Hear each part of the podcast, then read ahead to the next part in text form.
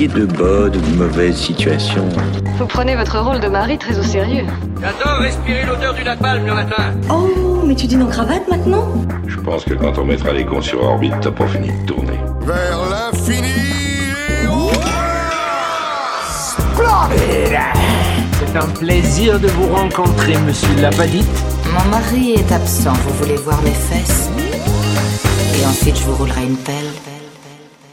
Bonjour à toutes et tous et bienvenue pour un nouvel épisode du podcast Cinématrack, un épisode un peu spécial puisque nous sommes en direct de Cannes, vous l'entendez peut-être au son qui a un peu plus d'écho que d'habitude, nous en sommes désolés, mais ce sont des conditions un peu spéciales pour vous offrir dès le milieu du festival nos premières impressions en direct et pour livrer ces impressions, j'accueille d'abord une invitée. Bonjour Aline. Bonjour. Est-ce que tu veux faire la pub pour ton podcast?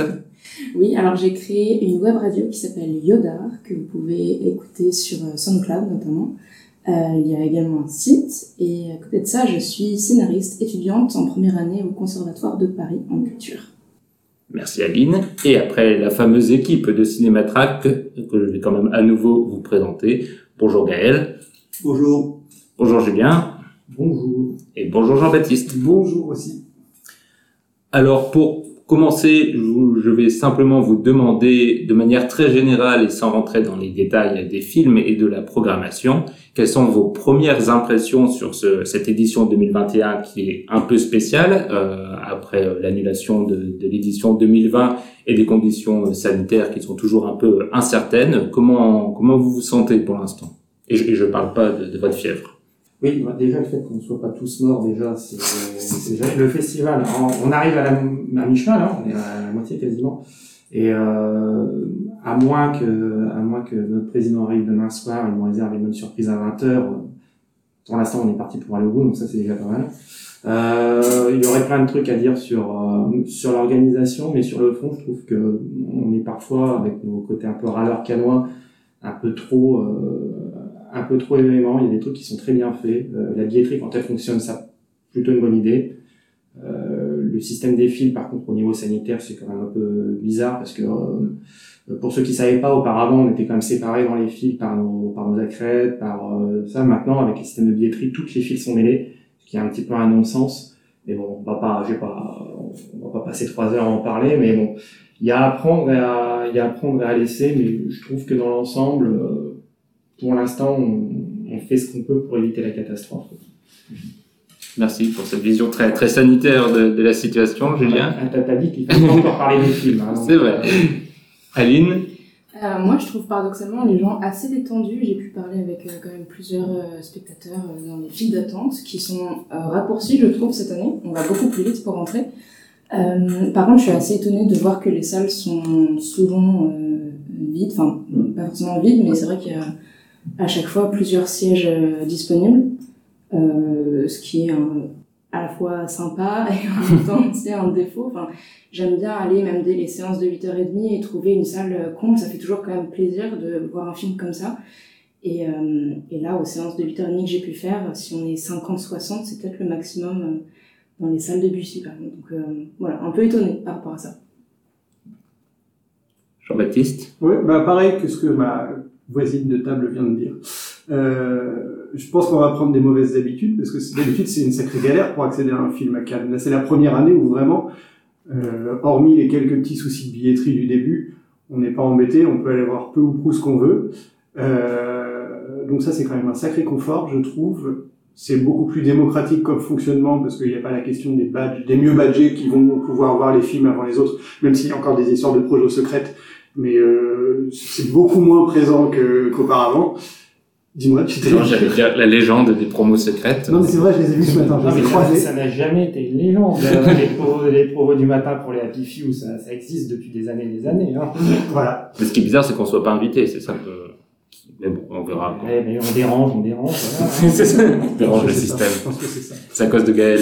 voilà, non, sinon, sur l'organisation, je passe un super festival sur les films, donc tu peux prendre, on en parlera tout à l'heure. Et Gaël Bah écoutez, alors moi, je, je suis juste à la quinzaine des réalisateurs et euh, à la semaine de la critique. Euh, bah les, les salles sont combles. Euh, il y a très rarement de, des, des, des, des sièges vides. sauf pour des films qui semblent pas forcément, enfin ouais, qui sont un peu chiants. et, et voilà, euh, tout le monde porte le masque. euh, il y a du liquide, euh, comment on appelle ça Du gel. du, gel- du- du gel, euh, hydroalcoolique. euh, Enfin, donc euh, là-dessus, moi, je, je me plains pas trop. Euh, on ne demande pas mon passe sanitaire, c'est juste la petite critique que je pourrais faire. euh. Oui, mais c'est vrai qu'ils le demandent uniquement pour le, le palais des festivals. C'est, c'est... Et uniquement quand le tien est expiré depuis une demi-heure. oui, c'est ça. Voilà. Ça te fait rater une séance dans l'une des rares salles où ils le demandent. Voilà. Pauvre Julien. Voilà, et pour la billetterie, euh, bah, comme les autres, j'ai eu des petits soucis au début et euh, les personnes qui s'en occupent en fait sont, euh, sont- enfin, font un boulot euh, monstre. Hum. Ils font tout pour, euh, enfin, ont tout fait pour, euh, pour que les choses s'arrangent et euh, donc euh, bravo à eux. Oui, oui, oui. Et ben, bah, je- j'ai pas grand chose à ajouter. C'est vrai que c'est quand même euh, un festival assez agréable euh, à, à suivre pour l'instant. Comme l'a dit euh, Jean-Baptiste, euh, on peut voir à peu près ce qu'on veut. C'est pas trop la galère. On fait pas les files d'attente interminables. Donc ça, c'est vraiment positif. Et donc, on, on voit plein de films et on va pouvoir en parler maintenant, en commençant peut-être pour l'évacuer tout de suite par les, les notes négatives euh, avant de, de passer au meilleur. Donc je vais vous demander le pire film que vous avez vu pour l'instant, celui qui vous a le plus révulsé ou ennuyé, comme, comme vous le souhaitez. Qui veut commencer? Moi, je peux, quand on fait d'un truc, j'aime bien. Euh, le pire film que j'ai vu, je l'ai vu ce matin, ça s'appelle Suprême. C'est l'histoire du groupe NTM, de sa création jusqu'à son premier zénith. Euh, J'avais vraiment l'impression de voir une page Wikipédia filmée, mise en image. C'est tout ce qu'on peut imaginer de mauvais dans un biopic, même s'il y a deux personnages principaux, là, c'est une sorte de biopic. Euh, C'est-à-dire que c'est l'imitation. C'est des acteurs qui imitent l'image qu'ils se font de, de, de Cool Chain et Joey Star à leur début, euh, avec une réalisatrice qui toi s'est bien documentée sur le sujet. Euh, J'ai cru comprendre que Joey Star soutenait le film finalement. Hier, il a monté les marches avec l'équipe en disant que c'était de la bombe ou je sais plus quoi. Euh, mais, mais au début, euh, il y avait des bruits qui couraient, comme quoi il cautionnait pas trop le- le- la façon de jouer de l'acteur qui, qui, qui singeait euh, sa performance. Et je pense que de toute façon, le film dessert la légende de, de, d'NTM et qu'à la limite, on y gagne à la lire plutôt qu'à la voir, à l'imaginer plutôt qu'à la... Il aurait fallu quelque chose de vraiment très anglais pour que ce soit intéressant. Là, c'est, c'est plat et c'est, c'est vraiment nul. Merci Julie. Personne d'autre ne l'a vu pour euh, intervenir. Euh, je sais juste qu'il y a une série du coup euh, qui va sortir euh, Zlotowski à l'écriture, je crois, c'est ça. euh, réalisée par Catal Libéré. Ah oui, c'est ça, c'est qui Donc attendons de voir ça. Ça peut être mieux. Ouais. ouais. Ça peut être mieux. Aline, tu as pris la parole. Ton Oui. pire film Alors, je dirais que c'est euh, Icomété de Pascal Tagnati qui est en sélection à l'Acide. Euh, Pascal est un, comédien, il l'écrit et il réalise. C'est tourné dans un petit village corse euh, le temps d'un été. Et c'est un enchaînement de scénettes avec euh, des habitants du village, donc euh, des, non- enfin, des comédiens non professionnels. Euh, ça m'a donné envie d'aller en Corse, mais pas forcément de m'intégrer euh, à la vie de ces habitants qui sont quand même assez clichés. Donc je sais pas si les Corses sont, enfin si c'est vraiment une représentation euh, des gens qui habitent en Corse, mais euh, les femmes sont quand même, euh, enfin elles sont transformées en objets la plupart du temps. Il est question de, de pouvoir, d'argent, et c'est à peu près tout. Euh, et l'accent corse parfois peut être assez délicieux et parfois on a l'impression que les comédiens euh, imitent un accent corse. Donc Ah oui, euh, le pire truc possible. Ouais, en fait, euh, on a l'impression qu'ils jouent faux assez souvent. Et encore une fois, c'est un enchaînement de scénettes euh, sans réelle euh, dramaturgie derrière. C'est vraiment des, des longs plans fixes euh, qui durent 5 minutes à chaque fois. Donc c'est un peu éprouvant. Très bien, ça donne envie. Moi, j'ai entendu qu'il y avait des scènes d'une très très a des scènes très dérangeantes, ouais. oui. Euh, des scènes notamment de masturbation féminine et masculine, euh, très frontale, euh, gratuite et D'accord, voilà. Ouais, J'en ai pas mal entendu parler. d'accord. Donc du coup, Gaël, ton pire film Euh, en fait, euh, j'hésite entre la colline où rugissent euh, les lionnes Mhm. et euh, la légende du roi, du roi crabe. Il faut que tu choisisses. Donc je pense que je vais prendre la légende du roi crabe euh, parce que bon, euh, euh, pour la rugissent les lionnes, c'est quand même un premier film un peu, enfin, de, les actrices c'est très jeune donc. euh, On l'excuse. Voilà, on l'excuse. Mais euh, La légende du roi Akram, en fait, euh, bah, c'est un, un film d'Alessio Rigo de Redi, donc avec mon accent français, c'est un film italien. Et c'est le film le plus chiant que j'ai pu voir, en fait, cette année. Euh, L'histoire, en fait, d'un une sorte de prince déchu, euh, alcoolique, qui se retrouve euh, dans, une terre éloignée euh, en Amérique du Sud et qui euh, essaie de retrouver un, lac, un, lac. Et, euh, donc il y a, y, a, y a de très belles scènes euh, enfin, d'hommes seuls euh, dans, dans un paysage désertique euh, euh, du sud du sud américain et ouais bon c'est jo- c'est c'est joli c'est beau mais c'est vrai qu'on a, on a envie de dormir ou de sortir du, du- de la salle et euh, effectivement il y a eu quand même pas mal de gens euh, qui sont sortis de la salle alors qu'il y avait déjà des, des, des sièges vides avant avant la séance quoi. Très bien. Pas un gros succès. Julien? Moi, mon, euh, ma pire expérience jusqu'ici, c'est l'une des plus fraîches, donc euh, je vais pouvoir en parler assez facilement. C'est Flag Day, c'est le retour de, de Sean Penn euh, en compétition. Euh, je sais qu'il faut, euh, quand on lit certains avis, euh, continuer à encourager les petits artisans du cinéma comme euh, comme Sean Penn. Mais voilà, bon, il, y a, il y a cinq ans, euh, tous ceux qui étaient à Cannes, moi compris, euh, je pense, n'oublieront jamais euh, l'expérience qui a été The Last Face, euh, son, son drame euh, amoureux absolument indécent sur fond humanitaire. Là, il revient sur une histoire qui est beaucoup plus modeste, qui est inspirée d'une histoire vraie, qui est en gros inspirée de la vie d'un d'un type qui s'appelle John Vogel, qui est euh, qui était un truand, euh, qui a euh, qui a été chopé pour avoir imprimé des faux billets et plein, fait plein de de, de commis plein de méfaits dans sa vie. Voilà, c'est ça. hein. Et euh, Sean Penn s'intéresse davantage dans le film parce qu'en fait c'est adapté des mémoires de, sa, de la fille, de John Vogel, s'intéresse beaucoup plus à la relation entre euh, un père et sa fille. Euh, c'est d'ailleurs pour ça que pour caster le rôle de la fille de John Vogel qu'il interprète lui-même, il a confié ça à sa fille. Euh, son fils aussi joue le rôle de, de même s'il a un rôle beaucoup plus faible. Et euh, en fait, l'approche est, l'approche est intéressante sur le papier et c'est ce qui fait que au fond, ça n'est pas le, c'est pas le, la- le plantage, un plantage aussi historique qui était de la Space. Mais le problème, c'est que derrière, c'est une histoire c'est une histoire qui montre très vite euh, qu'elle tourne en rond.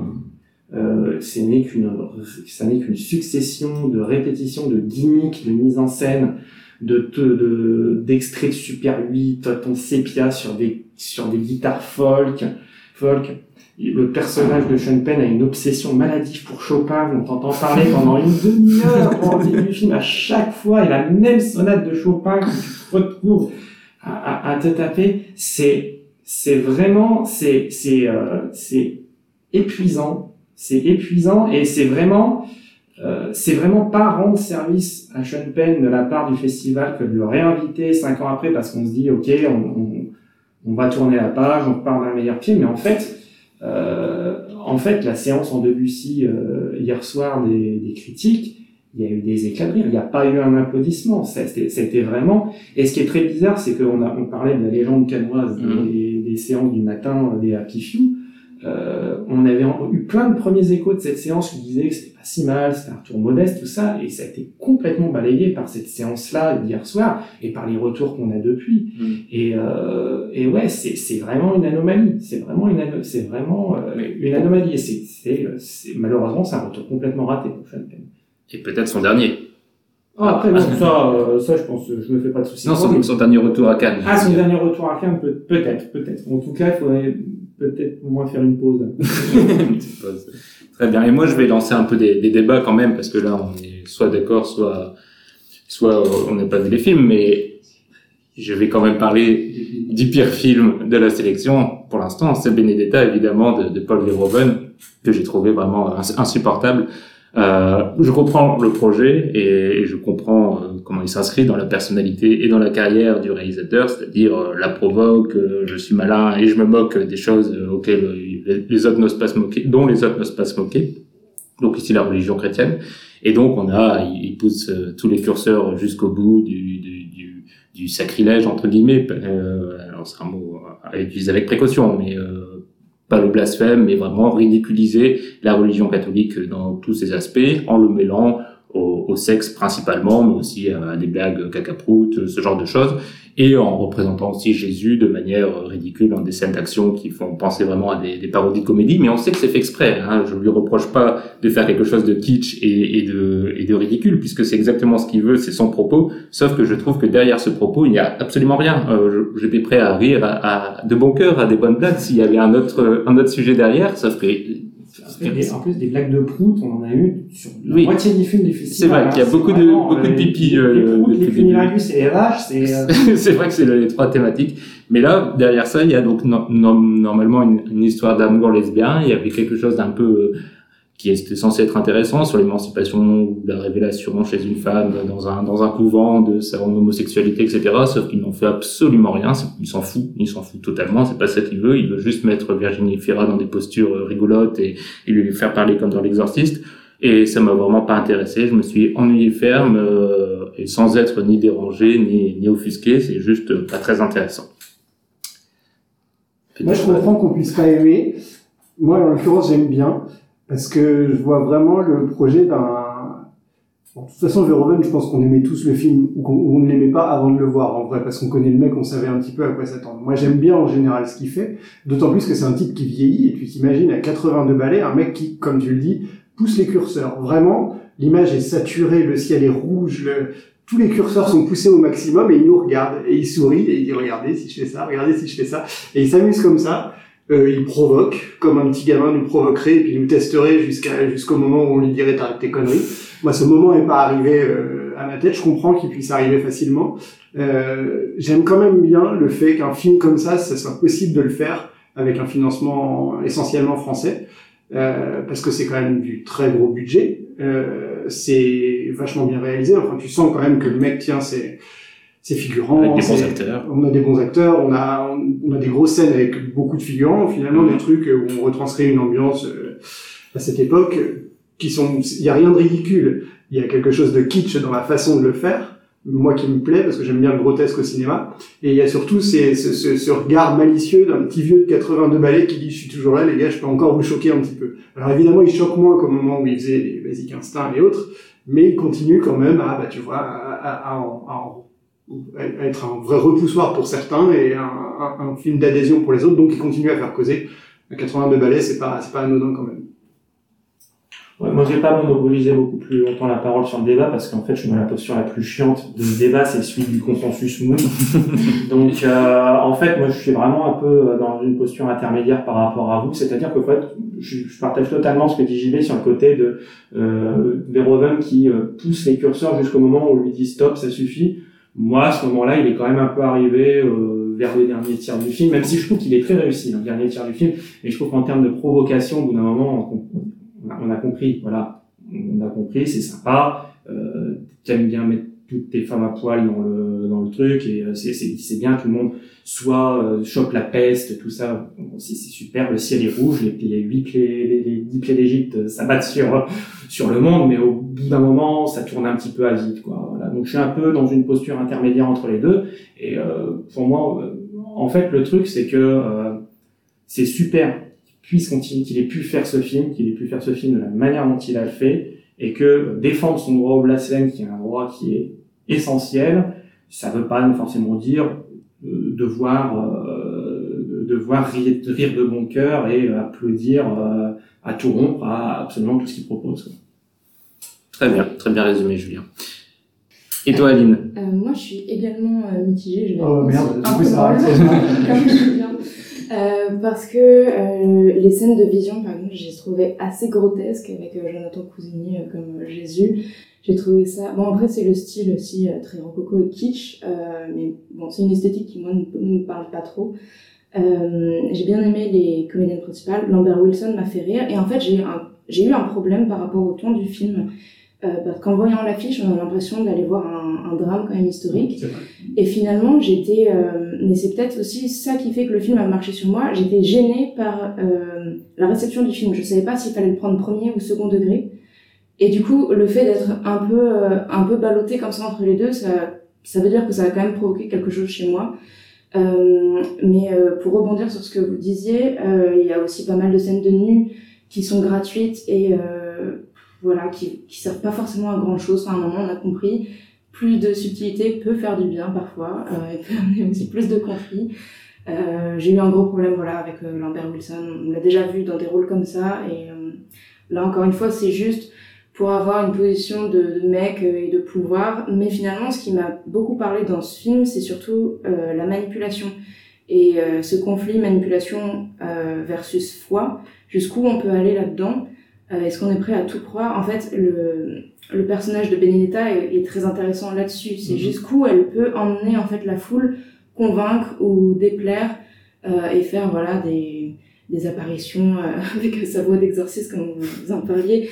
Euh, pour, euh, pour manipuler en fait sa cour et ça j'ai trouvé ça plutôt plutôt bien en fait Mais je suis sûr que le livre dont c'est inspiré, euh, c'est une historienne, une historienne qui l'a écrit sur, sur Benedetta qui a vraiment existé. Je suis sûr qu'il est passionnant et j'aurais adoré voir ce que Bruno Dumont en aurait fait, mais. Euh... Et eh ben, tu parles de, de, Bruno Dumont. Moi, je me suis dit, et si Anneke avait réalisé tu Oui, bah, typiquement, oui. Mais euh, à part ça, on a une grosse farce, quoi. Moi, juste pour rebondir sur ce que tu disais sur les chaînes, scènes notamment d'apparition de Jésus qui t'ont trouvé, moi, justement, je trouve que ça fait partie quelques-unes de, quelques-unes de mes scènes préférées parce que je trouve qu'elles s'articulent parfaitement bien avec le, avec le discours que tient Verhoeven sur euh, sur le, le, le, en gros le, le, business des miracles. Mm. C'est euh, dire que voilà, c'était ça aussi l'Église à l'époque. C'était on marchandait des miracles pour pouvoir, euh, pour des gains politiques, pour pouvoir euh, caser machin à tel évêché, tout ça, essayer de pouvoir et que ouais, bah t'as des tas d'églises qui à l'époque ont forcé des miracles avec des trucs complètement ridicules et qui voyaient des stigmates partout et n'importe partout et n'importe comment. Et je trouve, je trouve ça justement que c'est ce qui fait pour moi. En fait, c'est euh, j'étais j'étais beaucoup plus séduit par le côté ouvertement grotesque de, de Benedetta que vraiment par ses provocations euh, souvent sexuelles mais autres. Mais vraiment le jeu sur l'humour et le jeu sur la la, la, la, dérision, c'est pas un truc vain, c'est pas un truc vain pour aller euh, se taper du curton, c'est vraiment au service d'un discours sur ce que était l'Église de l'époque et pour moi c'est vraiment ce qui fait pour moi, c'est ce que j'ai trouvé 10 minutes de meilleur C'est fou qu'il n'y ait pas de caméra, parce qu'il oui, je fais des grimaces. Ah, le soupir de... bah oui, moi je trouve que son discours, il en a Quasiment pas. Oui, effectivement, la question des, des, des marchandages, euh, évidemment, il nous fait une scène où, sur un dialogue où on explique bien, euh, ah oui, mais si euh, si on a un miracle, ça va faire plus de ventes pour notre notre abbé. Enfin, on aura plus de succès, on sera plus populaire que la ville voisine. Donc c'est écrit noir sur blanc. Merci, on a compris. Et après, on passe à la scène suivante, sûrement impuni. Mais non, vraiment pas très pas très intéressant. Et je trouve que du coup, son discours est noyé dans ses dans, dans, dans blagues. Et sur la question du premier degré et dernier degré. Euh, il, le dit tout de suite quand même. Il commence son film tout de suite par des blagues. Euh, je pense que c'est la, la, la, scène du, du, prout ou je sais plus lequel au début. L'oiseau qui chie sur le. Ouais, oui, l'oiseau qui chie. Enfin, clairement, tout de suite, il dit je vais faire une comédie. Ne, vous attendez pas à grand chose. Je crois que Gaël pourrait bien conclure ce débat parce qu'il a une théorie sur Verhoeven qui me plaît bien sur la sortie des films et leur réception au moment de la sortie puis après. Oui, oui. Non, mais euh, enfin surtout, en fait, euh, personne, enfin, vous avez pas lu le, le bouquin de, non. non. de sur Jésus? Non. non. Parce que je pense que ça va être assez intéressant. Euh, Parlons de choses qu'on n'a pas lues. non, moi j'ai lu le bouquin, ah, mais j'ai pas vu, euh, j'ai pas vu Benedetta, mais je pense que euh, il a dû euh, refourguer dans Benedetta en fait euh, pas mal d'idées ouais, qu'il avait eu pour Jésus, parce qu'en fait le bouquin c'est aussi c'est une manière en fait de, de, de, de pouvoir mettre sur papier une frustration de, de, savoir qu'il ne pourra pas adapter euh, la vie de Jésus au cinéma alors qu'il aurait bien voulu le faire. Donc euh, je pense que... Ben, je pense que les scènes Jésus sont vraiment un gros clin d'œil à ça. À dire quel, aurait pu être son, son Jésus en le parodiant évidemment là en, en faisant une, des, ouais, des, des mini sketchs là mais, voilà. mais oui. ah oui c'est quasiment c'est quasiment du Camelot hein. enfin niveau euh... ouais. moi j'ai vu les inconnus euh, Jésus 2 le retour là c'est c'est exactement ça mais si ensuite euh, je... le sketch de, de c'est commencé d'en tenir sur les tropiques oui oui oui c'est exactement ça le sketch homosexuel à l'église oui. ensuite effectivement le, enfin, de toute façon c'est un truc euh, récurrent avec euh, c'est que euh, régulièrement, ces, ces, films sont conspués par la, la, critique et bon, bah, dix ans plus tard, euh, on revient dessus, quoi. Moi, j'aime toujours pas ces vieux films, hein, donc. Euh... par exemple, pour Mais il faut 30 ans, quoi. pour, pour par exemple, quand même, euh, les cahiers du cinéma l'avaient défendu sorti. quoi. Donc, euh, mais, euh, du coup, Rendez-vous dans 10 ans. Rendez-vous dans 10 ans pour Benedetta. Et moi, personnellement, je l'attends toujours, le film, parce que je l'ai toujours pas vu. Voilà. Très bien. Donc euh, ma- ma- maintenant qu'on a fait un, un beau segment sur euh, sur Benedetta, on va pouvoir passer euh, au coup de cœur. Euh, on va on va se dire peut-être trois films, trois films, toutes sélections euh, confondues, et on verra selon si on en a au commun ou pas. Euh, L'idée c'est de faire un panorama de de ce qu'on retient et de ce qu'on conseille pour les, auditeurs quand les films sortiront en salle. Aline, est-ce que tu veux nous faire l'honneur de, de débuter? Alors, j'ai beaucoup aimé Un Monde de Laura Vandel euh, parce que il est porté par deux enfants qui sont vraiment incroyables. Euh, la mise en scène aussi m'a beaucoup plu. Euh, ça parle quand même de harcèlement à l'école, donc qui est un thème euh, très fort et qui, je l'espère, va, euh, va voilà, et- et- enfin, Émerger dans émerger l'actualité. de plus en plus, Mhm. voilà, etc. Et, euh, et pour la mise en scène, le travail avec le chef-op, euh, je l'ai trouvé vraiment très beau parce que c'est vraiment un film à hauteur d'enfant. On- la mise au point est sur eux et l'extérieur est flou. On est vraiment focus sur, sur eux, notamment sur euh, la petite sœur. Euh, c'est un film très émouvant mais aussi très subtil qui ne tombe jamais dans le pathos. Euh, il est question d'injustice pour moi parce que l'équipe pédagogique ne prend pas les, problèmes à bras le corps et ne n'accompagne selon moi encore pas assez les enfants justement qui souffrent de harcèlement. Donc voilà, vraiment un très beau film. Je crois que GB c'est l'un de tes gros coups de cœur du Ouais, festival. c'est- aussi mon film préféré, je crois. Parce que, comme tu dis, c'est un exercice de style qui est assez intéressant. À la base, c'est on va filmer pendant une heure et quart, c'est très court comme film. La, la vie d'une d'une fille et de son, son grand frère euh, dans la cour d'un collège en Belgique. Le grand frère se fait martyriser, la sœur se sent coupable de ne rien pouvoir faire. Et pendant une heure et quart, on est saisi, on ne décroche pas, c'est impossible d'en décrocher. Comme tu dis, il y a une focale qui est vraiment pile sur la gamine, ce qui fait que derrière tout est flou quasiment. Que filmé à sa hauteur, ben, des adultes, on verra que des bras de temps en temps, et puis des, des grands qui les frappent que les poings. En fait, on verra presque pas d'autres visages que les leurs. Et c'est étouffant. C'est vraiment super bien foutu, comme tu dis, c'est pas du tout manichéen. Moi, je suis pas complètement d'accord, par contre, sur le fait que ça dénonce un peu l'inaction du personnel éducatif, parce qu'à mon sens, c'est aussi la perception que se font les gamins de, de, de, de l'histoire qui leur arrive. D'ailleurs, ça s'appelle un monde. Ça s'arrête aux portes de la cour de récré et ça s'arrête au, enfin, c'est, circonscrit aussi au, au, au milieu scolaire. On ne sort jamais de l'école, on sait pas ce qui se passe à l'extérieur. C'est vraiment leur monde à eux. Et les adultes dedans, ils sont qu'accessoires, apparaissent vraiment très rarement. Et de toute façon, on y comprend qu'en gros, quand il doit se passer quelque chose dans une cour de récré, adulte ou pas, il se passera. Donc vraiment, j'ai trouvé ça super bien foutu et c'est aussi mon très très gros coup de cœur.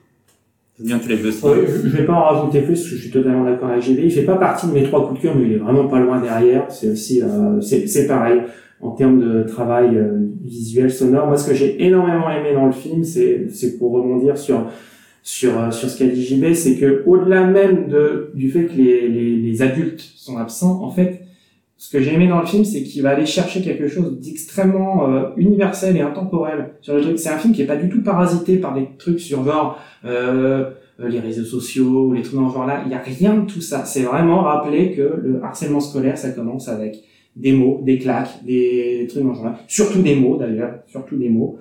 Et euh, et que en fait bah, l'école c'est euh, c'est parce que c'est aussi le croisement c'est le réceptacle c'est le croisement de toutes les influences extérieures. C'est des gamins qui vont répéter en, de manière déformée ce que ont dit leurs parents autour de la autour de la table euh, la veille. C'est euh, oui bah des, des équipes euh, des équipes pédagogiques qui sont débordées donc qui passent à côté qui passent à côté des trucs parce que bah, on n'a pas le temps de s'occuper de tout le monde. Et parce que bah, comme on dit bah, quand le, le quand le bully de la classe il veut aller foutre machin je sais pas la tête dans les chiottes et ben il trouvera une manière de le faire. Il trouvera toujours une manière de le faire quoi qu'on fasse. Et c'est ce qui rend euh, le truc euh, c'est c'est pour moi ce qui rend le film hyper puissant. Il y a un truc, j'en ai juste pour 15 secondes, que j'ai oublié de dire et qui me passionne dans le film, c'est que c'est pas l'histoire du gamin qui se fait torturer. C'est l'histoire de sa sœur. Donc c'est l'histoire du harcèlement de, du frère, pas euh, vécu par la sœur. Et c'est hyper subtil parce qu'au moins on tombe pas dans un pathos total. Mm. On va pas plaindre le gamin de se faire taper, même si évidemment on vit l'histoire. euh, c'est presque décuplé dans les yeux de la sœur qui se sent complètement. euh, c'est impossible pour elle de faire quoi que ce soit sans empirer les choses. Et ça, je trouve ça passionnant et vraiment malin dans le Je veux juste rajouter un- une chose aussi. Il y a beaucoup de, de séquences euh, pendant lesquelles les enfants font du sport. Et c'est à chaque fois des, des sports assez oppressants en fait. Ça va être la piscine, euh, sauter sous l'eau, euh, marcher sur une, euh, comment ça s'appelle, une, Une une poutre. voilà. Et à chaque fois on projette beaucoup de choses. Enfin vraiment, euh, on va se dire elle va tomber, elle va se noyer. Enfin vraiment, euh, c'est oppressant. Rien que rien que ces scènes-là d'articulation. Ouais. Très bien. Bon, bah, un, un premier beau conseil, euh, même si ça a l'air assez dur aussi. Gaël, un deuxième film à nous proposer? Alors, bah, moi, donc, euh, je suis sur la quinzaine ou la semaine de la critique. Et euh, en gros, euh, je vais rester sur la quinzaine euh, avec euh, le film de Joanna Hogg, euh, The Souvenir. Et je dis le film parce qu'en fait, c'est un film en deux parties. Donc, euh, j'ai vu en deux fois, euh, un soir et le lendemain matin. Donc, euh, The Souvenir 1 et The Souvenir 2. Euh, voilà. Et euh, c'est euh, l'histoire, en fait, un peu auto, autobiographique euh, de, la cinéaste, euh, l'histoire dans le gros d'une jeune fille de, très bonne famille euh, qui euh, fait la rencontre en fait d'un jeune homme euh, qui euh, s'avère être héroïnomane et comment cette euh, relation va, bouleverser sa vie en fait. Donc, euh, elle, oui, en fait, ce, ce, ce jeune homme en fait, euh, enfin, traîne avec des, des artistes et elle-même fait euh, euh, des études de cinéma.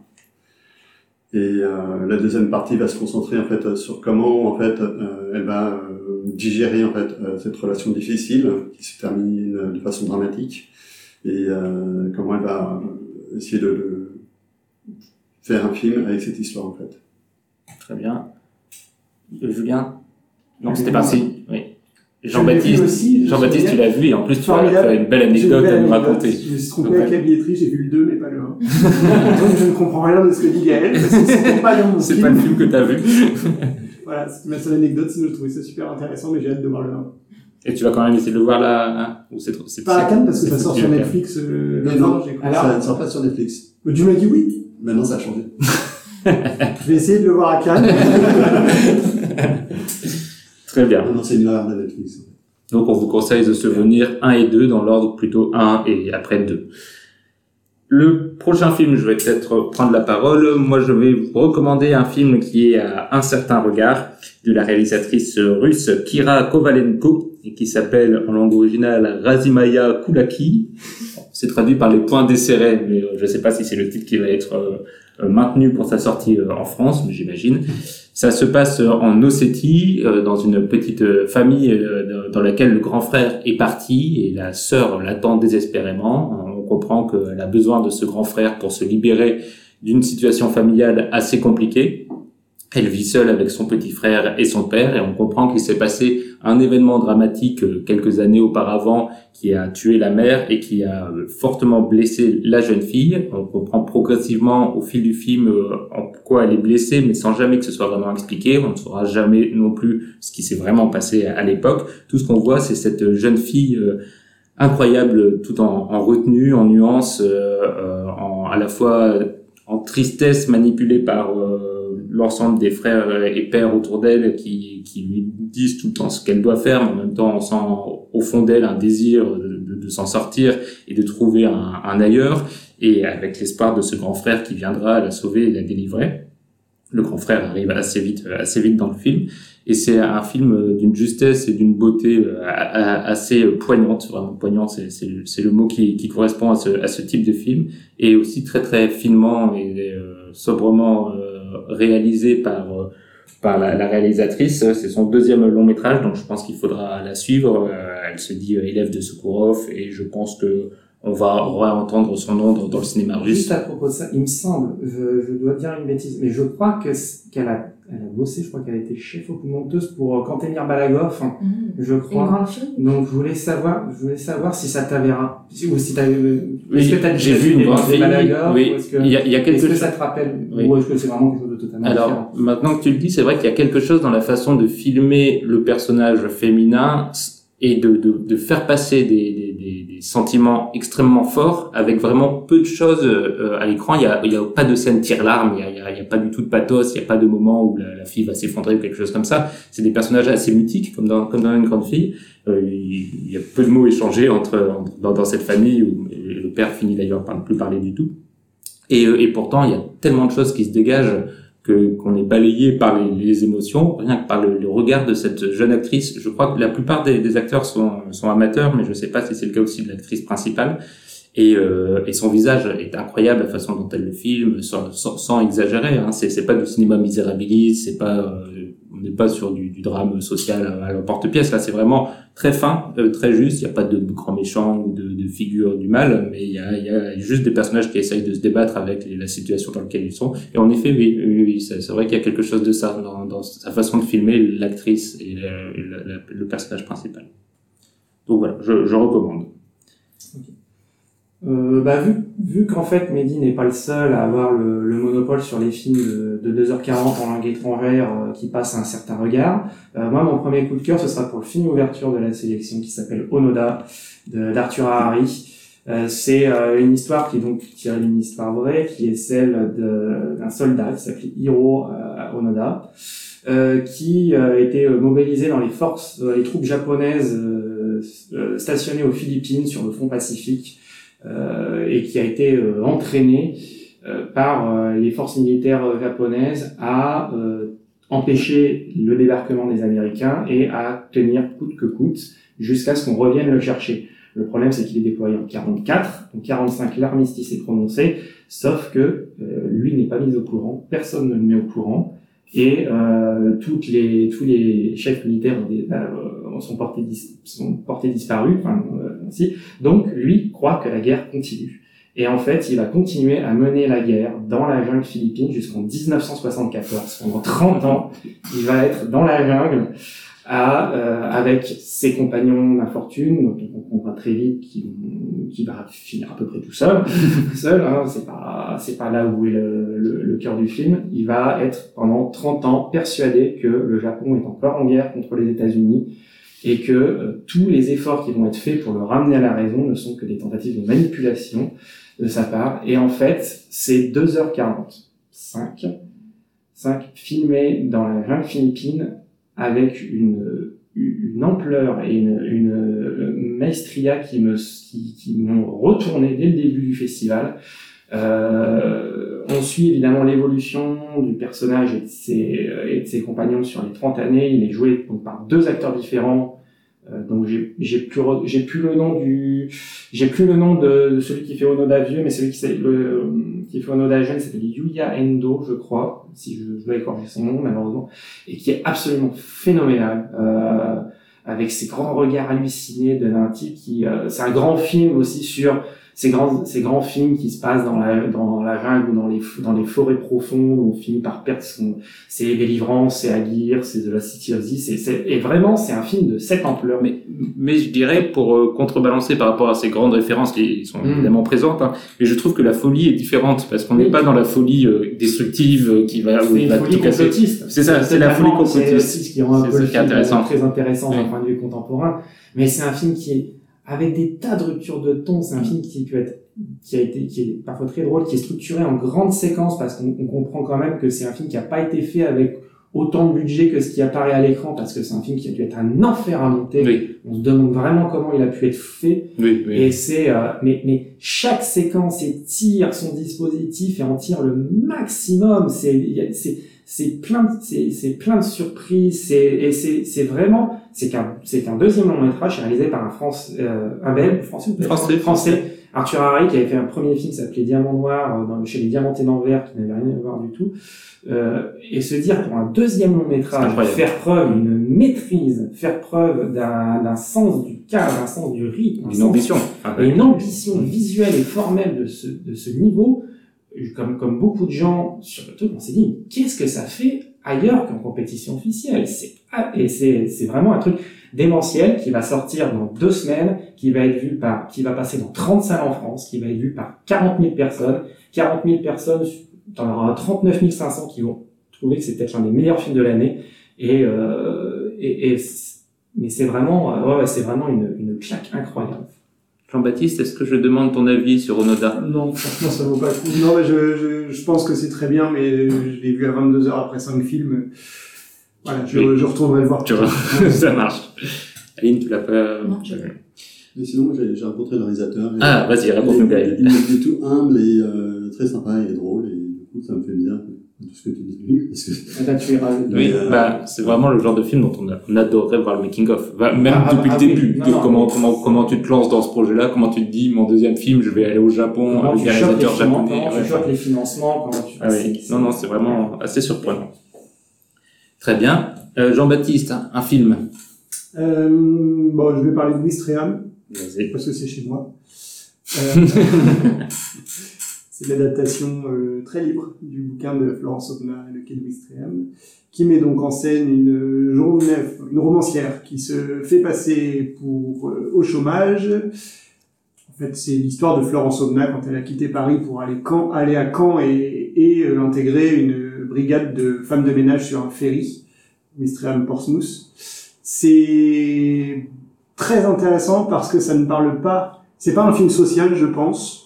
Alors ça montre évidemment, et les gens euh, jouent dans leur propre rôle, donc c'est bien fichu, ça montre le quotidien de ce, de ce boulot euh, infâme, mais ça montre, c'est surtout un grand film sur le mensonge, qui est réalisé par Emmanuel Carrère, qui est le cinéaste et l'écrivain du mensonge, euh, qui va nous raconter un peu au-delà de ce qu'il y avait dans le livre, ce que c'est que de se faire passer pour quelqu'un quand on est journaliste, et quand on est petit bourgeois, d'aller voler les histoires des, des pauvres pour les raconter dans un livre.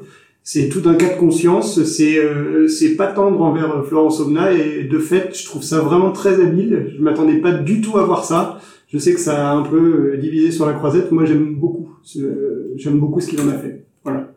Gaël, c'est toi qui as rédigé l'article pour, pour Ben Cinématrack. voilà, je pense que le, le mieux euh, pour avoir un peu euh, mon, mon regard, c'est de- d'aller sur le site cinématrack.com. hein. Alors, oui, mais on est quand même dans un podcast, Gaël, donc tu dois quand même en parler. C'est dans ton contrat. Non, mais euh, sinon, bah, je, je suis assez d'accord avec, euh, avec euh, GB. Hein, euh, c'est un film assez passionnant euh, qui euh, a été perçu, euh, de ce que j'ai pu voir à droite ou à gauche, comme un film social, alors qu'en fait, c'est pas du tout un film social. En fait, c'est c'est vraiment euh, euh, le, la questionnement, enfin, le, le Carrère qui se questionne en fait sur la démarche de Florence Ornas en disant, euh, enfin, la poulette, euh, euh, tu, tu sauras jamais ce que sont les, les galériens, quoi, parce que tu, tu viens d'un milieu social qui, est complètement différent de, de, des pauvres, en fait, voilà. Donc, c'est, c'est plus un film qui, qui ironise sur, sur la démarche de Florence Omnas et, en même temps, il se pose aussi des questions sur le fait de devoir faire un film sur euh, cette personne, enfin sur, quelqu'un qui est, qui est finalement assez proche de lui. Je pense que c'est, pas un hasard euh, si euh, euh, le personnage n'est plus journaliste mais écrivain, comme euh, Emmanuel Carrère qui est écrivain. Et, euh, je pense que enfin, le, le, enfin, la, la, la enfin, ce qu'il en, tire comme conclusion, c'est que bah, du coup, euh, bah, que, que la bourgeoisie et le prolétariat ne peuvent pas s'entendre et, euh, et que euh, euh, bah, lui, il, il en est conscient et du coup, il ne peut pas. euh, euh, bah, voilà. C'est- je pense que le problème. euh, Et j'aime beaucoup, juste pour rebondir ce que tu dis, j'aime beaucoup le choix des, du casting. Ah, Il est donc amateur pour les, pour les gens qui travaillent sur le ferry, qui sont des gens dans leur propre rôle, mais qui par contre, pour, dans le rôle de, de la, de, du simili Florence Obna, c'est Juliette Binoche. Et donc on a vraiment cette, ce même écart entre les acteurs amateurs et l'actrice professionnelle, qui, moi, me dérange dans plein de films que j'ai vus à Cannes cette année. Il y a comme une mode du, du, du, du de l'acteur professionnel qui singe le, le, le, le prolétaire, qui m'agace énormément, parce que moi, je trouve qu'on peut pas vraiment se départir de son image. Et quand on est Adèle Exarchopoulos, c'est qu'on joue le rôle d'une d'une hôtesse de l'air, Ouais, ou d'une compagnie low cost. C'est pas possible. Tu peux pas te départir du fait que t'es Adèle Exarchopoulos. D'autant plus maintenant qu'on suit les acteurs comme on suivrait des personnages au quotidien, parce qu'ils ont tous leur compte Instagram, leur compte Facebook, leur compte Twitter. Et de fait, il y a, y, a, y a comme un, un changement de tout ça qui fait que je pense qu'il va falloir qu'il y ait un vrai renouveau du vivier d'acteurs pour jouer dans les films sociaux, ou bien, parce que ça fait quand même plusieurs fois qu'on le dit depuis le début du podcast, qu'on fasse de plus en plus appel à des acteurs amateurs, en fait, comme dans le film d'Afsierzi, comme dans le film dont tu parlais, le film russe. Et c'est peut-être la seule solution pour pouvoir continuer d'avoir des films sociaux qui ne choquent pas, euh, qui choquent pas la rétine. Et par ailleurs, euh, dans euh, Westram, il y a aussi euh, quelque chose de, très particulier, c'est que effectivement, il a, fait appel à, des, actrices euh, non professionnelles euh, qui sont dans la, vie des, femmes de ménage, elles interprètent des, rôles de femmes de ménage. Mais il y a aussi deux actrices en fait qui sont dans le livre de Florence Omnas et Emmanuel Carrère leur a demandé de jouer en fait les rôles qu'elles avaient dans le livre et euh, qui, qui, qui, enfin, voilà le, rôle de femme de ménage donc en fait il y, a, y a un côté complètement gigogne un peu fou en fait euh, du carrère. Oui c'est du carrère en fait, c'est du carrère et, euh, et c'est pour ça que c'est, c'est, c'est, il y a cette impossibilité en fait de retranscrire la réalité le, le, du coup euh, c'est que euh, un, un enchaînement de, de de, de, de, scènes qui sont jouées, ils essayent de répéter euh, des, des, actions euh, réelles, mais euh, on ne retrouvera jamais la l'authenticité. quoi. Donc euh, autant se, se, centrer sur, le personnage qui, qui, qui, lui ressemble le plus que le personnage de, de l'écrivain. Moi, juste pour, pour ajouter, parce que j'ai vu le film et je suis globalement quasiment à 100% d'accord avec ce que dit JB, mais juste pour encore un peu plus approfondir, il prend une actrice professionnelle pour Florence Nas, il prend pas n'importe qui, il prend Juliette Binoche, qui est un petit peu une actrice symbole de la de la de la conscience de gauche bourgeoise euh, bourgeoise qui va de temps en temps faire les faire les manifs avec les avec les prolos, mais qui juste voilà, qui est représentante de sa classe bourgeoise quoi. Donc en plus, c'est tu vas pas chercher n'importe quelle actrice professionnelle pour jouer ce rôle-là. Et quand on dit, c'est vrai que ce jeu de gigogne, ce jeu ce jeu un peu de vertige, c'est du tout Carrère, moi j'adore Emmanuel Carrère, et, et c'est ce qui m'a plu, plus dans le film. C'est un, film, à la limite, tu sais pas que c'est Florence Somnas derrière, tu te dis c'est Carrère qui a tout inventé, et, et qui a tout, qui a tout, et, rien n'existe. Et, ça aurait été parfaitement plausible, ça aurait été parfaitement concevable de se dire que c'est du Carrère inventé à 100%, parce que, et c'est ça qui rend le film vraiment hyper intéressant. Et pour rebondir justement sur ce que tu viens de dire, euh, moi je n'ai pas lu le, le bouquin, euh, je savais que c'était une adaptation, mais je pense que si on n'est pas du tout au courant de ça, euh, l'entrée en matière dans le film est vraiment super intéressante parce qu'on suit vraiment une Juliette Binoche. Moi, j'avais des grosses appréhensions, mais en fait, elle m'a convaincue à 100%. Euh, mais on la suit effectivement comme quelqu'un qui va chercher un emploi euh, chez Pôle Emploi, qui va se faire ficher euh, quelques jours plus tard, mais euh, on ne sait pas qu'elle veut écrire un bouquin. Enfin voilà, et donc c'est vraiment très naturaliste. Au, départ, t'as l'impression, t'as l'impression que t'étais chez Stéphane Brisé et que aussi. Et Pardon. Non non, vas-y, vas-y. C'est intéressant ce que tu dis parce que je, je, oui, je me rappelle de la construction. En fait, en fait, on l'apprend au moment où euh, elle revient euh, voir la conseillère qui lui dit euh, je sais qui veut. Ouais, je sais qui veut. Ah, c'est génial. Parce qu'en plus, elle garde son vrai prénom. Elle s'appelle euh, Emmanuelle Vinclair et elle garde, ouais. elle garde son nom-là. Et ça t'a plu aussi, donc mais, mais, mais juste, euh, Carrère a bien dit que, et je trouve que c'était la bonne démarche, que Florence Somnas n'a pas du tout intervenu dans le c'est juste, il est venu demander les droits et l'a l'a, laissé, euh, l'a laissé tranquille. Donc il a fait ce qu'il a voulu avec le son matériel. Avec son matériel. Très bien. Aline, un deuxième film? Oui, alors vous excuserez mon accent allemand, mais j'ai beaucoup aimé euh, Grosse Freiheit. Grosse Freiheit. euh, Grande Liberté. Euh, je vais à nouveau écorcher le nom du réalisateur qui s'appelle Sébastien Meis. Meis. J'aurais dit Meise, mais. Meise. C'est un, non, c'est un S. M E I S E. Voilà. Donc, Grande Liberté de Sébastien Meisse. Euh, avec un acteur principal euh, qui est incroyable, qui s'appelle Franz Rogowski. Euh, on suit en fait son parcours. Euh, il est homosexuel et il est emprisonné juste pour ce fait-là. Euh, il est traité comme pervers. C'est le, le fait numéro 175 de mémoire, je crois. C'est ça. Et donc, il est emprisonné euh, avant 45 jusqu'à 67, euh, si je dis pas de bêtises. C'est ça. C'est même, en fait, il était d'abord en camp de concentration ouais. pour homosexualité. Il sort des camps, il survit au camp, et on le met tout de suite en prison parce qu'il n'a pas fini de purger sa peine. Pour dire que le point commun entre le régime nazi et le, le régime qui a pris la suite, c'est la répréhension de l'homosexualité. Et c'est un film qui est bouleversant sans jamais non plus tomber dans le pathos. Euh, la lumière est incroyable, les acteurs sont formidables. Et, euh, autant on est toujours emprisonné et pour autant c'est pas non plus oppressant.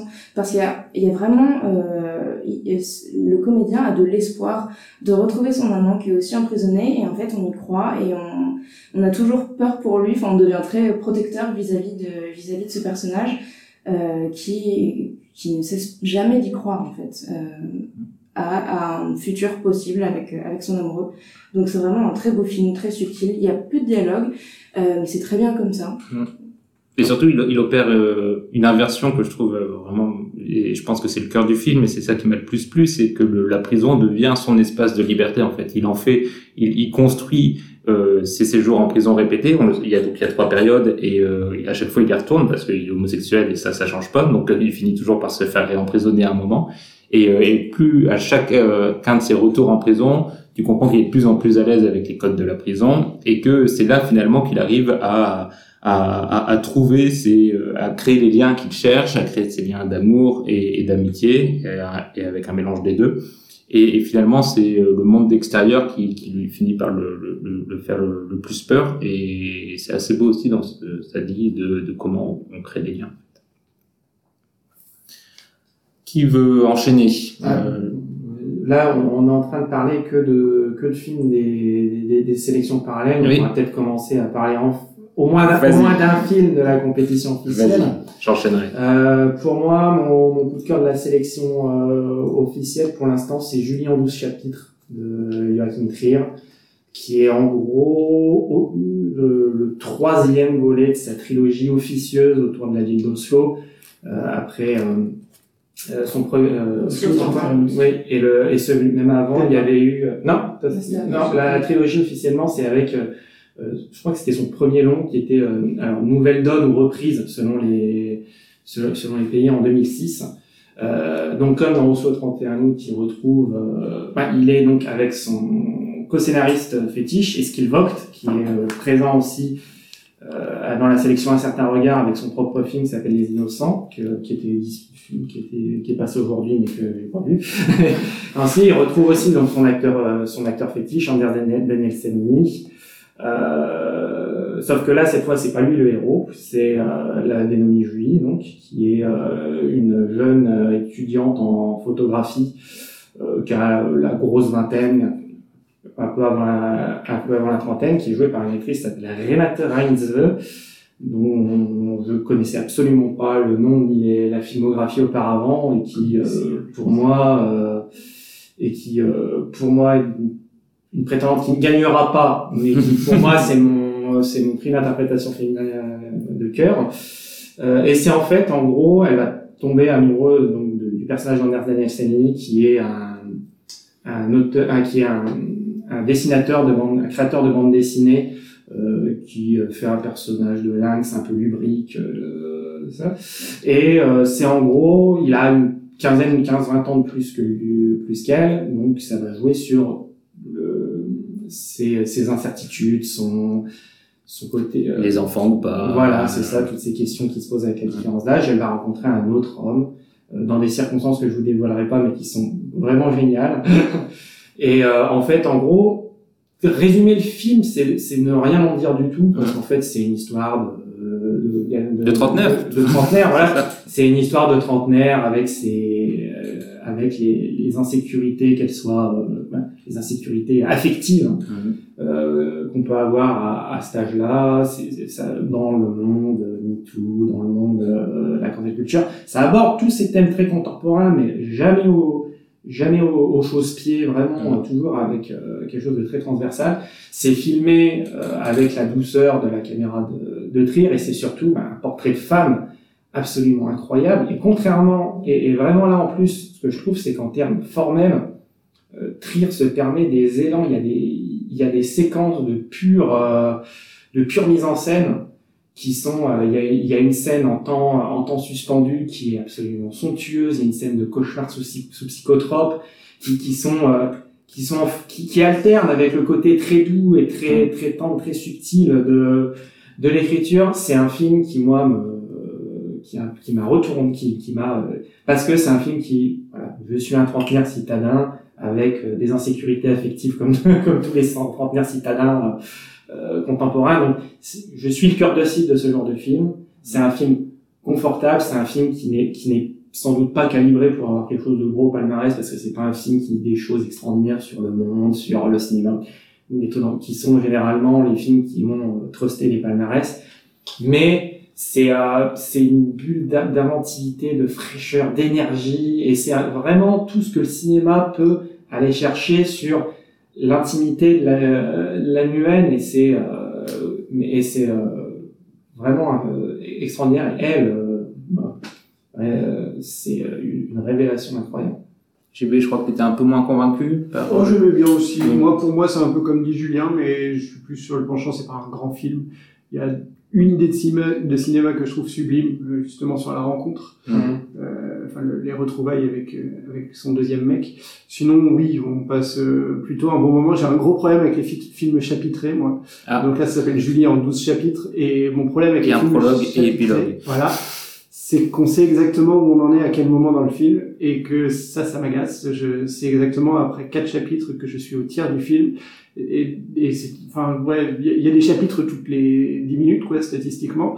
Donc c'est voilà. C'est le seul truc qui me tombe un peu. il joue un peu avec ça parce qu'il y en a qui durent il y en a des un peu plus longs le chapitre 2 est très long voilà, ce qui fait que t'arrives au 3 t'es à 3 quarts d'heure de film tu te dis. merde ça va quand même être vachement mais non non oui dans l'ensemble je trouve ça très bien et Julien en parle très bien donc euh, ça me va très bien bah, je vais enchaîner avec euh, avec la compétition. Euh, moi, et là, je pense qu'il y aura aussi peut-être un, un, débat. Euh, un des films que j'ai préféré pour l'instant, c'est le, le, Nadav Lapide, euh, le genou d'Aed. J'ai trouvé extrêmement puissant. C'est alors à résumer, je sais pas si ça vaut le coup de, de le résumer, mais pour faire vite, c'est un réalisateur euh, de, de, qui est assez reconnu en, en Israël, qui retourne, non, qui va, qui est invité à la projection d'un de ses anciens films dans un petit village aux portes du, désert en Israël et euh, qui euh, a aussi sa mère mourante euh, à, qui il destine un, certain nombre de messages à travers le film. Et quand il, arrive là-bas, il se rend compte qu'il est censé signer un formulaire qui va censurer les sujets qu'il peut aborder lors de la question-réponse et ça le conforte dans ce qu'il avait sûrement déjà au fond de lui, euh, une certaine aversion du gouvernement israélien, et ça le fait un vriller, et il y a euh, une scène exceptionnelle où il, il, euh, il exprime tout, tout sa colère, c'est vraiment une colère, une rage brute, contre Israël de manière générale, alors plus précisément le gouvernement israélien et sa politique, mais il y a vraiment quelque chose qui dépasse le, rationnel et qui est vraiment du pur affect. On sent que qu'il aime cette terre d'Israël et que et le lien avec sa mère en, fait partie. C'est pour ça que c'est ça qui ouvre, qui ferme le film. Mais au cœur de cet amour, il y a une haine qui est aussi tout autant viscérale et cette scène où il éructe euh, et où il dit tout ce qu'il a sur le cœur, on sent que c'est Nadav Lapid qui parle directement. En fait, il y a même plus d'intermédiaire. toute la fiction est, dépassée par cette scène d'une force qu'on voit rarement, je trouve, au cinéma, et qui surtout nous interroge aussi sur notre propre cinéma, car euh, on imagine assez peu ça en France, ou en tout cas on imagine les réactions que ça susciterait, euh, un, un, aveu de haine euh, contre la France ou contre le gouvernement français dans un film. Oui, oui, bah typiquement alors que c'est en plus dans, dans, dans, dans une, une, interview euh, après le film. Donc imaginez un film avec une scène aussi forte contre le gouvernement français, je pense qu'on en entendrait beaucoup parler. Et là, lui, l'ose avec Israël, qui est quand même un pays assez particulier, et, et, ce film est donc formidable et il est, et je pense que Julien complétera là-dessus, aussi euh, très intéressant dans le duo qu'il opère avec la, responsable de la culture qui est elle un peu qui est le représentante du gouvernement, mais en même temps qui, qui, qui essaye de faire ce qu'elle peut. Donc elle n'est pas non plus, euh, elle incarne pas la, la, méchanceté ultime, mais elle incarne quand même ce système et ses rouages. mais pour moi, c'est le personnage le plus intéressant du film. Là déjà parce que l'actrice est incroyable, mais surtout parce que vraiment pendant une bonne partie du film, tu te demandes à quel point elle est complice. Oui. Les trucs. Il y a vraiment une ambiguïté là-dessus. jusqu'à la fin. De toute façon, c'est toujours. extrêmement bien foutu. Après, euh, après moi ce qui t'a marqué, c'est la rage. Moi, je trouve aussi que c'est un film qui est euh, qui est aussi un constat d'impuissance. C'est vraiment un artiste qui, euh, je pense que c'est aussi pas la raison pour laquelle le film se passe aussi souvent dans le désert. C'est vraiment un, artiste qui se sent paumé, complètement seul, qui, crie dans le vide. Et on, voit ses actes, ses gestes, c'est tout ce qui va découler sur la fin du film. C'est quelque chose d'extrêmement erratique de pas du tout structuré, c'est quelque chose de très pulsionnel et c'est c'est vraiment un cri de ras-le-bol. Et c'est un film qui n'est que de ça. C'est un film qui est plein de pulsions, plein de tensions. C'est un film qui est pas aimable du tout et qui essaie de l'être dans sa mise en scène, qui peut être et ça, on peut en débattre de ce que de ce que ça de ce que ça donne. Mais c'est moi vraiment, c'est un film de c'est un film de colère, mais en plus c'est un film très très amer. C'est comme était euh, en, en, son sens déjà synonyme. Hein, mais, euh, mais de manière très différente. Aussi, ouais, de manière très différente. Mais c'est vraiment un, un, un, cinéaste qui a compris que son pays a atteint un, un point de non-retour. Mmh. Et, et c'est ce qui rend pour moi le film en plus très glaçant, très grinçant. Et euh, parce qu'encore une fois, il est tout seul et par rapport à sa dynamique avec la responsable de la culture, il sait même pas en fait. Il dit que même cette personne qui est extrêmement sympathique, tout ça, mais en fait, elle est, elle est lessivée par le système aussi. Mm. Et, et, et, à quel point elle en est complice de ça. Et c'est, euh, et c'est pour moi ce qui rend vraiment le, le film extrêmement. J'ai, j'ai aussi beaucoup beaucoup aimé le film euh, de ce côté. Euh, J'aurais pas dit mieux. Et moi, ce qui m'a également beaucoup plu, c'est l'interaction entre ce personnage de réalisateur et chaque lieu qu'il traverse. Euh, parce qu'au début, on est, euh, on voit pratiquement pas, il est en casting. Euh, donc le lieu est rempli de monde, ça défile, ça bouge euh, à une vitesse folle. Et euh, après, on a les turbulences dans l'avion où il est aussi entouré de, de, soldats et de quelques touristes. Et finalement, quand il arrive dans ce désert avec ses, ses, pierres, le bruit de ses pierres, la rivière qui est un peu plus loin, enfin ce lac, je sais plus, et cette maison, j'aime beaucoup comme il se déplace là-dedans de manière, comme tu disais, pas du tout académique ou normale. Il va vraiment triturer euh, euh, jusqu'à les cheveux dans, dans un lavabo, etc. Et euh, pour arriver enfin à, à la, la, salle de, de, projection, cette espèce de petite de petit cinéma transformé euh, qui grouille euh, de monde mais au final c'est que la famille de cette, euh, de cette de famille voilà, c'est ça donc son interaction sa solitude on pourrait presque dire sa dépression finalement euh, et son inadéquation avec le monde dans lequel il vit aujourd'hui. Et ce qui m'a aussi beaucoup touché, c'est, tu disais, Mehdi, tous les messages qu'il envoie à sa mère en filmant à chaque fois à travers son, son portable. Euh, et pour, euh, pour connaître très rapidement Nadav Lapid, sa mère était, était monteuse, elle est décédée récemment. Donc voilà, je pense que c'est clairement enfin, oui. autobiographique. Oui, oui, oui. oui. JB, c'est à toi. Il va dire tous nous bolosser. Alors, non, attends, faut que je réfléchisse parce qu'en fait, je vous écoutais, puis c'est bien. Euh, en fait, je suis assez d'accord avec la forme du film, sur le, dans, dans, sa forme, dans ce que le film dit, dans la façon dont il raconte a posteriori. Vous me le racontez comme ça, c'est en effet, c'est un, c'est une œuvre d'art, c'est ça a le droit d'exister, ça a le mérite d'exister, c'est un, un, gros coup de poing dans la gueule de de, de, de d'un pays euh, dont il dont il a marre. Enfin, on a marre d'Israël, a priori. Euh, mais, euh, Julien l'a dit, c'est quand même pas aimable, quoi. Et de fait, je me fais un petit peu le Eric Nehoff de, de Cinématrack. mais je sais pas, j'attends quand même du cinéma qui vienne me chercher un petit peu. Là, le film démarre sur une scène de moto, avec un son, mais qui t'explose les oreilles. Mais vraiment, vraiment, j'en suis ressorti avec des acouphènes. La scène d'après, c'est une scène de rock qu'on comprend pas trop. En vrai, on comprend pas trop ce qu'il dit dans, toutes les scènes. En fait, faut vraiment intellectualiser beaucoup le film pour en comprendre quelque chose, à part le laïus dont parlait Média au début. Sinon, c'est assez incompréhensible comme, comme l'était synonyme.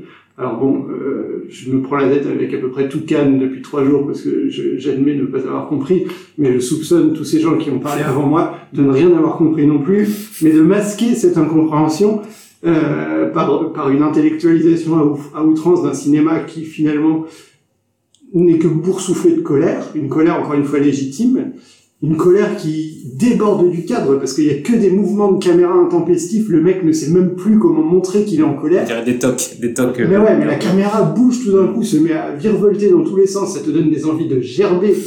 C'est vraiment, vraiment pas un film aimable. Je comprends que ça puisse être très intéressant. Je l'admets pas. Euh, pour moi, ces gens sont des imposteurs, ceux qui ont parlé avant moi. euh, non, non, non, vraiment, moi, je suis, je, je, j'ai pas envie de, de cautionner un cinéma qui, qui m'est complètement désagréable parce que j'ai quand même envie de prendre du plaisir devant les films que je vois et je pense, pour conclure, je vois tout le monde s'approche du micro pour me faire la parade, je pense que euh, déjà, je le lis dans les tableaux de notes des critiques, il y a quand même une vraie propension en France à encenser le film là où ailleurs. On a un peu compris que faut pas non plus voir le cinéma que comme un truc ultra chiant. Euh, je pense que le public va aussi finir par se dire que Nadav Lapid, faut peut-être arrêter de lui donner des prix pour qu'il recommence à faire des films qui disent vraiment quelque chose. Parce que c'est pas pour autant que l'institutrice ou le policier sont des films moins politiques. Je pense qu'ils le sont tout autant mais qu'il y a un enrobage qui est nécessaire pour que moi je puisse écouter ce que le mec a à me dire. Je, je pensais qu'on t'avait fait signer le formulaire avant le podcast, on disait euh, le, les sujets à ne pas aborder quand la dame lapide avec la rédaction de Cinématrack. Il a refusé, il a crié après dans la rue, on n'a pas compris, euh, pas compris pourquoi. Parce que même sans avoir vu le film, je l'adore. Gaël est, est, un peu subjectif. Parce que je sais pas si c'est vrai, mais Gaël ne voit pas les films de l'ECR. Gaël, Gaël, il rencontre les scénaristes, il rencontre les cinéastes, il lit les bouquins et tout ça, mais il ne va pas voir les films. En tout cas, merci JB pour ce, cette, cette balance nécessaire euh, à, à, nos avis. Et du coup, je, je te continue à te laisser la parole pour nous parler d'un film qui t'a plu. Euh, alors, tout à l'heure, je parlais de ce que j'avais aimé dans, dans, dans Wistreham, avec le rôle de Juliette Binoche, avec euh, le, les problèmes que j'ai avec des acteurs qui jouent des rôles sociaux. Et il y a un autre film qui parle de ça, à mon sens, mais qui, pareil, est analysé par le public comme un film social, là où à mon sens c'en est pas un, mais je voilà, j'attends j'attends qu'on me dise le contraire, et puis Omar Maï me dit à peu près le contraire dans la conférence de presse hier, donc c'est peut-être moi qui ai mal compris, et euh, ma perception du film est un heureux hasard, mais j'ai beaucoup aimé La Fracture, le film de Catherine Corsini, dans ce qu'il dit de ça, justement, de cette notion de d'acteur qui joue un rôle. C'est un film avec Pio Marmaille qui joue le rôle d'un gilet jaune qui a été blessé pendant un acte de gilet jaune sur les champs et qui se retrouve à l'hôpital dans la même salle d'attente que Valeria Bruni-Tedeschi qui jouait une bourgeoise, une bourgeoise lesbienne de gauche qui, euh, au moment de rattraper sa meuf qui s'en va, euh, qui la quitte au moment de la rattraper, tombe et se casse la jambe. Donc la blessure la plus anonyme, euh, anodine avec la blessure la plus politique finalement. Les deux se retrouvent dans la même salle d'attente et là où d'aucuns, dans les articles que je lis, parlent d'un film sur l'union de la gauche, sur la, la, les possibilités de... Voilà, un film politique. Moi, je vois vraiment un film sur euh, une vraie comédie, un truc qui m'a vraiment beaucoup fait rire, parce qu'on va non pas parler de... Ça va pas être des personnages, mais ça va être des stéréotypes de personnages, et le gilet jaune ne sera pas vraiment un gilet jaune, mais sera l'idée que le cinéma se fait du gilet jaune. Et je trouve ça vraiment très intéressant, parce que sinon Pio Marmaille en vrai gilet jaune dans un film social à la euh, Frère Dardenne, ça m'aurait cassé les pieds. Donc voilà, j'ai bien ri pendant ce film, j'ai trouvé très intéressant ce contre-pied, qui encore une fois est peut-être pas voulu, auquel cas, euh, grave, j'aime quand même. Hein. Juste, parce que moi j'ai pas vu le film, et de la manière dont tu me le présentes, est-ce qu'on pourrait le rapprocher d'un film comme par exemple En Liberté, tu vois, un truc un, un petit peu, un petit peu. Il y a un côté En Liberté, et moi j'ai vu un vrai côté match aussi. Euh, voilà, il y a un côté film, c'est presque un film à sketch, c'est un film vraiment... Euh, je trouve que c'est un film très intelligent avec ce qu'il dit du métier d'acteur, avec ce qu'il dit d'un personnage de cinéma et d'une unité de lieu, l'hôpital, dont Mehdi parlera très bien après, qui vraiment est le, sujet social du film, c'est l'hôpital, c'est pas la lutte des classes ou, euh, ou les gilets jaunes. Mais j'ai lu beaucoup d'articles qui disaient que c'était les gilets jaunes, auquel cas euh, j'aime pas le film. oui. Bah, en fait, ce qu'il dit, moi, ce qu'il a d'intéressant à dire sur les gilets jaunes, c'est qu'il il représente cette version des gilets jaunes qu'on a finalement assez peu vu dans les médias dans leur ensemble. C'est euh, le, le, gilet jaune qui euh, qui dit 20 fois j'ai pas voté Le Pen, j'ai pas voté Le Pen, qui s'en défend presque et qui explique d'où vient sa colère et, et, en quoi lui fait l'acte de révolution que les, bourgeois de gauche prétendent vouloir sans jamais faire quoi que ce soit pour aller vers ça. Il y a, ce discours un peu intéressant sur le rapport entre en effet la bourgeoisie de gauche et le, le gilet jaune qui en effet a été un mouvement complexe qui au début était très vite assimilé à l'extrême droite et qui finalement a été euh, perçu comme euh, peut-être le premier vrai mouvement social à avoir de, vraies conséquences politiques intéressantes, qui aurait dû en avoir. Donc ça, il il y a un discours assez intelligent qu'on finalement n'a pas vu au cinéma, et c'est peut-être pour ça que la critique en parle comme un grand film social, ce qui, je suis tout à fait d'accord avec toi, n'est pas du tout. Euh, pour compléter ce que tu dis, et, et moi je suis tout à fait d'accord avec toi, mais c'est vrai que euh, il faut peut-être euh, dire euh, aux auditeurs que c'est pas une comédie à 100% parce qu'il faut pas s'attendre non plus euh, à, à, des éclats de rire toutes les 10 minutes parce qu'il y a aussi des, des scènes de tension assez fortes. Euh, dans cet hôpital, c'est la crise, c'est la crise permanente. Il n'y a pas assez de gens, il n'y a pas assez de personnel, ils sont en grève, il y, a, y, a, beaucoup de malades et il y a des, des gens qui, lors de, de combats entre les, les, les, jeunes qui se font tabasser par les flics, euh, il y a un certain nombre de personnes qui déboulent dans, dans l'hôpital à un moment du film, et donc cette nervosité ne fait qu'augmenter, euh, et euh, donc il y a des moments aussi extrêmement tendus et extrêmement nerveux qui sont tout aussi intéressants et qui renforcent les moments un peu plus euh, un peu plus comédie. Et donc, comme tu l'as dit, enfin le vrai message du film, je trouve, c'est euh, l'hommage, et là c'est vraiment un hommage parce que tous les personnages du milieu hospitalier sauf un médecin, mais bon, bref, tous les milieux du personnel hospitalier sont des héros, des martyrs. C'est des gens qui sont là sans raison parce qu'ils devraient pas être là, parce qu'ils donnent des heures supplémentaires euh, à ne plus savoir les compter. Et, et malgré tout, c'est eux qui créent l'humanité, c'est eux qui font le lien entre les personnes, euh, c'est eux qui, qui, qui se sacrifient pour que le il y ait un bien commun, pour qu'il y ait un service public gratuit.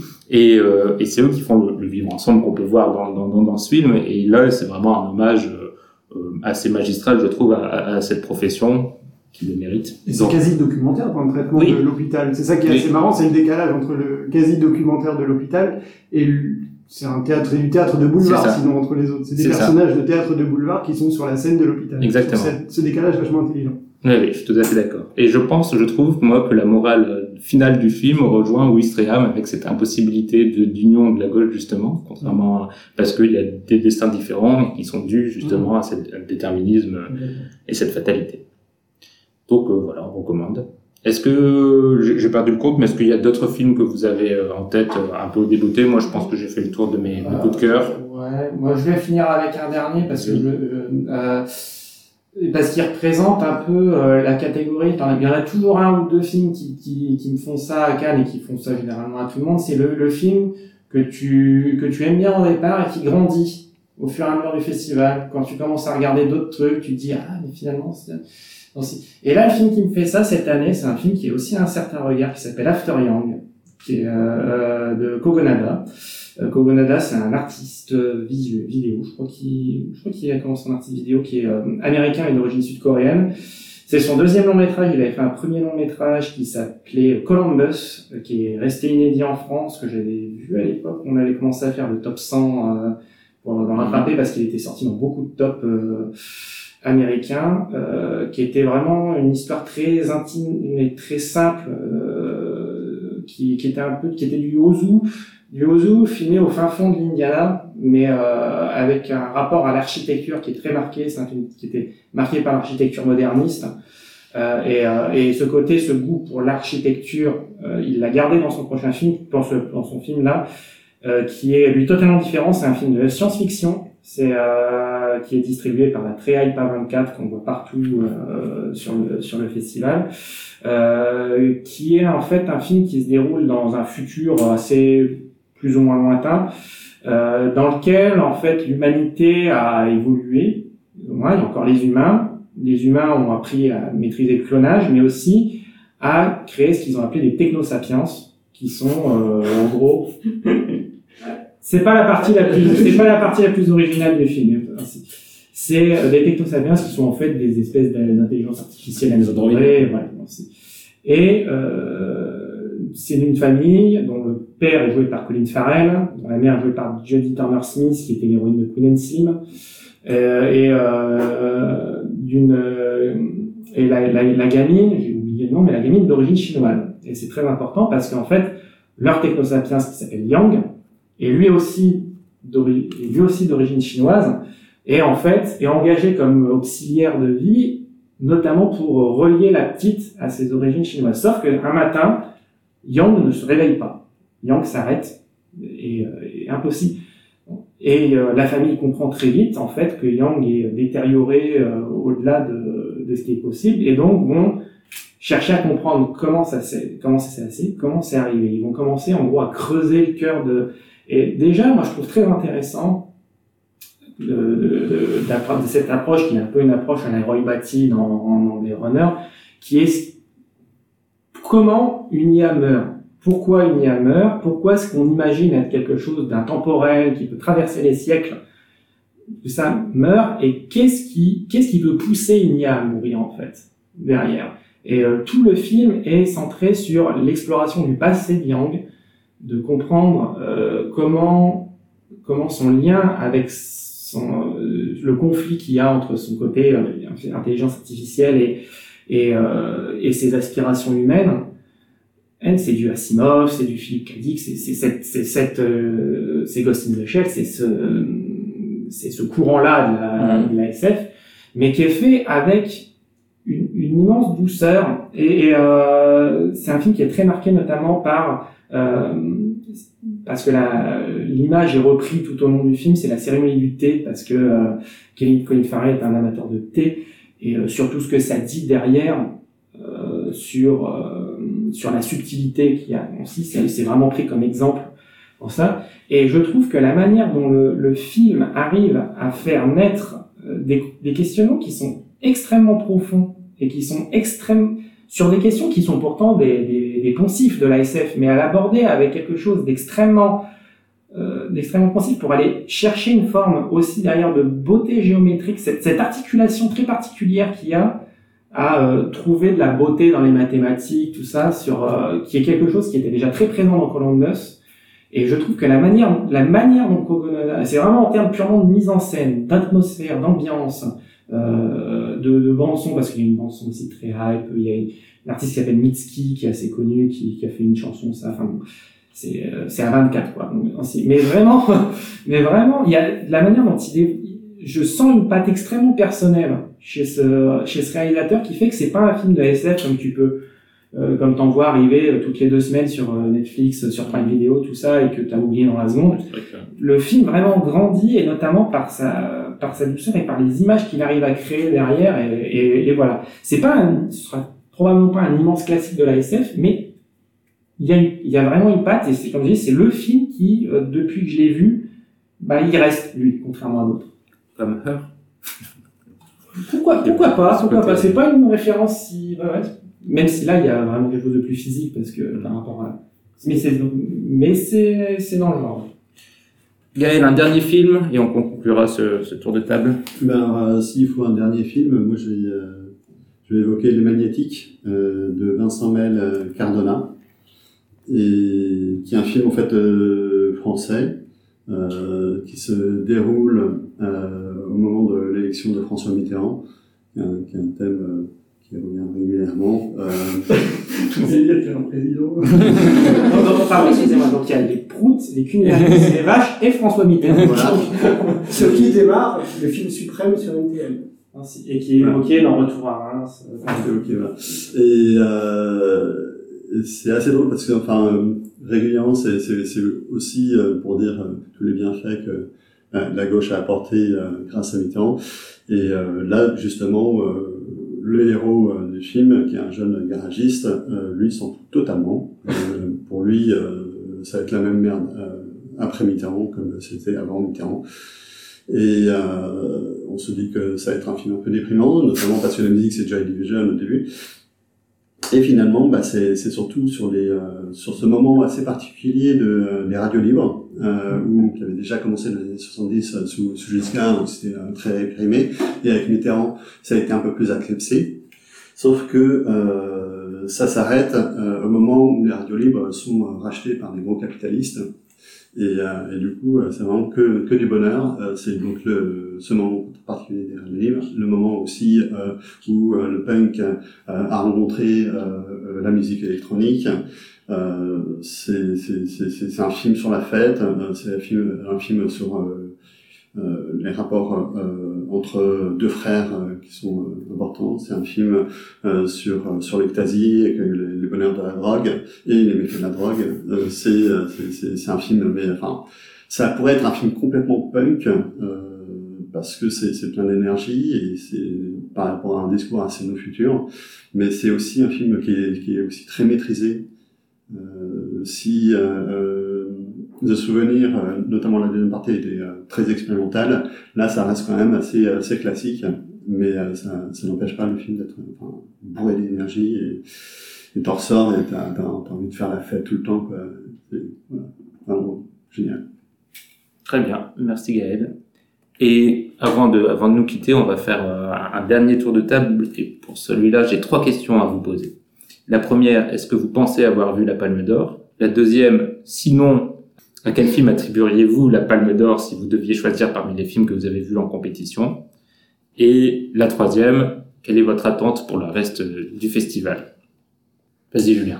Euh, alors, est-ce que j'ai vu la Palme d'Or pour l'instant? J'ai envie de dire, j'espère pas.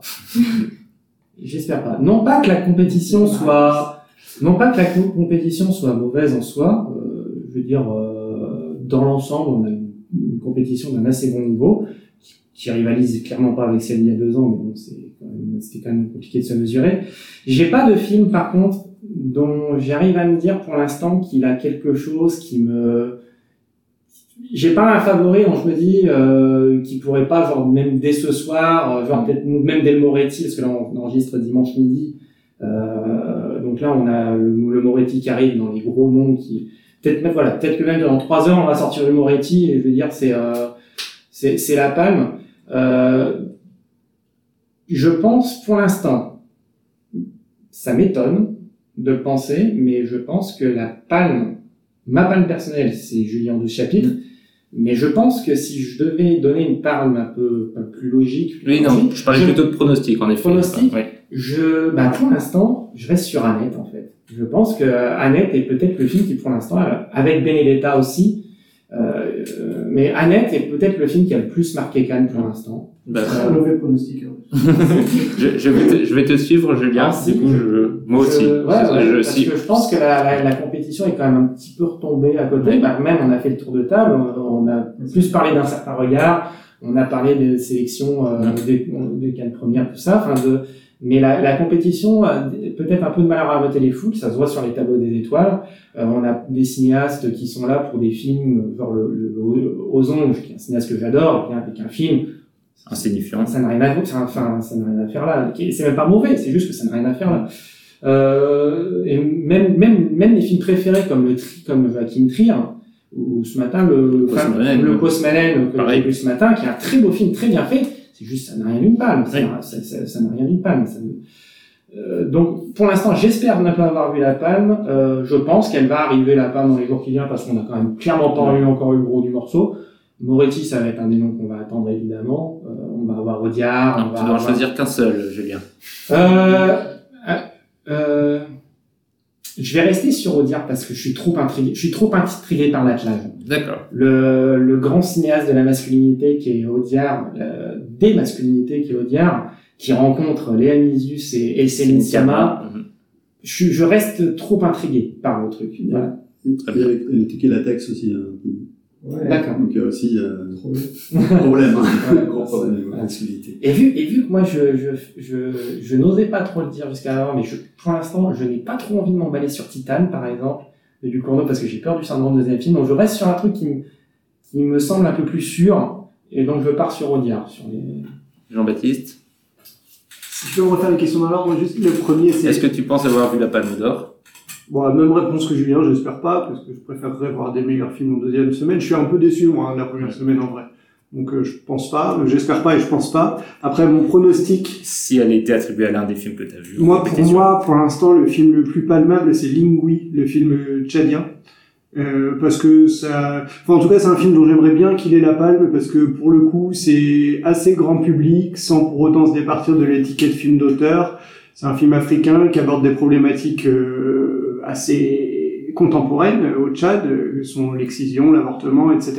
L'avortement qui est contemporain un peu partout en ce moment, vu que ça revient. un peu partout, mais non, mais au Tchad par- Oui. particulièrement là, dans la façon dont c'est raconté dans le film, je trouve que ça s'est fait de façon très subtile et assez fluide. Euh, C'est un film efficace, facile à regarder. Et voilà, donc je me dis que ça pourrait faire une bonne palme pour l'instant dans ce que j'ai vu, et c'est peut-être celui qui ferait la meilleure palme dans ce que j'ai vu. Mm. C'est pas mon film préféré pour l'instant, mais c'est celui qui ferait la meilleure palme. Et ton attente principale? Bah, Titan, Titan. Très bien.